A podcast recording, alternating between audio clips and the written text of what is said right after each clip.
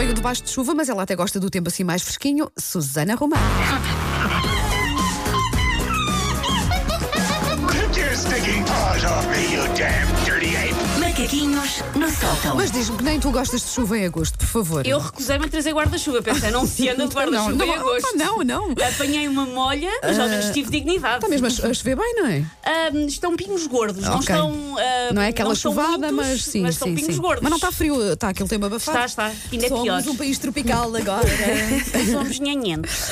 Olha, Bom, Yus, queres falar sobre o quê? ah, apesar da, da chuva, deixem-me contar-vos, ah, que, prezados ouvintes, um segredo sobre as pessoas que estão a trabalhar em agosto. Que é, nós queixamos muito, mas a verdade é que isto é assim uma espécie de batutice, porque em agosto está tudo a meio gás, por isso nós podemos ser assim um bocadinho mais Sabes baldas. que ainda há pouco comentava aqui de microfone fechado. Estou a sentir-me como se fosse assim um sábado de manhã. Sim, Não é? Porque parece que só nós é que estamos por aqui. é assim um part-timezito. Vamos ali à porta, É. não se vê ninguém a passar. Sim, é assim uma coisa muito entre um holocausto zombie.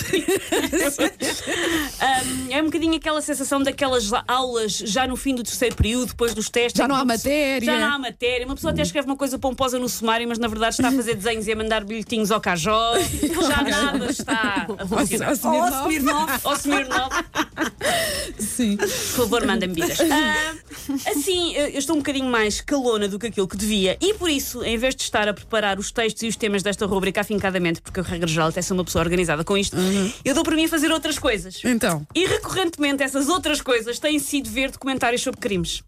Andas a ver documentários. Anda a ver demasiados Eu, eu documentários adoro, sobre crimes. sabes? Eu sou muito, eu sou fascinada pelo mundo do crime, mas feliz. Isto soou mal agora. Isto soou mal. Não, mas do, la- do lado dos bons, atenção, do lado dos bons, não Ai, eu é? nem Eu sempre. vejo um CSI, eu queria ser Ah, forense, sim, não sei o quê. sim. Eu via uma Agatha Christie, eu queria ser eh, Sim. investigadora e ma- Pronto, é do lado dos bons. Não Eu se gostava de ser o que- padrinho, por acaso. O padrinho não é bem bom, vamos lá ver. Tu o padrinho da máfia. Não, mas gosto. É, é uma é personagem uma- que me traz muito fascínio. é há maus que se tornam Não é? muito Eh, apelativos. porque tem dois não é? lados. Sim, sim, sim. os dois são- lados. São, não é? complexos, são complexos. Ahm, por isso eu ando a passar muito tempo a ver documentários sobre crimes, sendo que crimes, ao contrário da Wanda, nem nunca sequer foi um tema que me interessasse particularmente.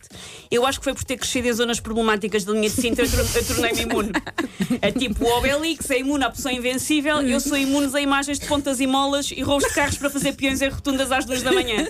Pá, já vi muito. Já vi já muito. vi, está visto. Está visto, Está já sei. está feito. Eu sou uma pessoa que nunca irá comprar aqueles livros de crónicas do Hernani Carvalho com crónicas criminais. Não me interessa. Eu, a nível de programas da manhã, mais do que Hernani Carvalho, sou Hernani Ermida, que é aquele chefe da saudosa dica da semana que vai fazer Ah, receitas a sim, você da TV. Eu entre um homicídio com ácido e um tiramisu com frutos do bosque, eu nem hesito. Eu sei sempre onde é que está o meu coração.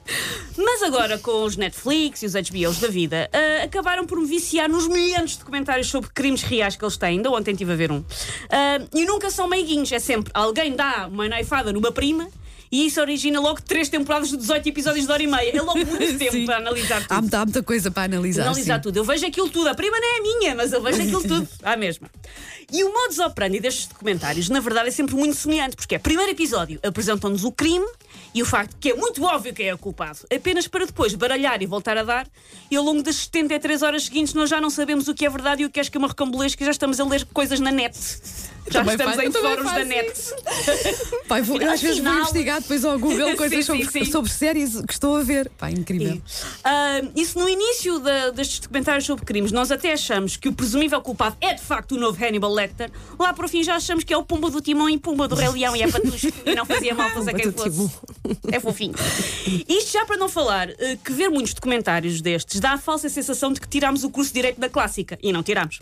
Falamos do sistema legal com a propriedade de um especialista, ah, mas é aquela chatice de ter de passar a Direito Processual Civil 2 e mais com o parte de ter estado sentado no sofá e enfardar choque a pico seco diretamente da caixa até fazer ferida no céu da boca. Porque ele tem aquela pontinha. Fica rijo, fica tem rijo. aquela pontinha. Raspa. E a pessoa até fazer ferida no céu da boca, ela vai achar que há pico seco. Mas pronto, cada um faz o esforço que consegue. Eu recordo que é agosto e o esforço que eu tenho para dar. Pessoas, ah, o sistema judicial precisa de ser repensado. Ah. O meu esforço é, em agosto, eu vejo documentários sobre crimes. É o que eu estou a fazer para ajudar.